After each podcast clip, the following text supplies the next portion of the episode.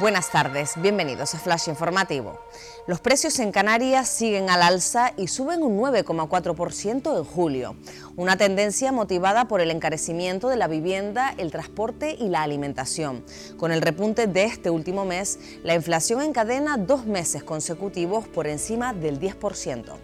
El vicepresidente canario se inclina por La Palma como sede del Instituto Vulcanológico. Román Rodríguez cree que su impacto económico en Tenerife sería muy limitado, mientras que para la Isla Bonita supondría una apuesta por su recuperación y futuro. Candelaria recibirá una marea de más de 100.000 peregrinos entre hoy y el lunes. Cerca de medio millar de efectivos se desplegarán en los montes, carreteras y accesos a la Villa Mariana para garantizar la seguridad durante la festividad de la patrona tras dos años sin celebrarse. La playa de Valle Seco inicia la construcción de los edificios de servicio. Las obras de la futura zona de baño de la capital tinerfeña, que ya muestran dos de los cuatro diques, avanzan en los plazos de ejecución previstos hasta el año 2023. Más noticias en diariodavisos.com.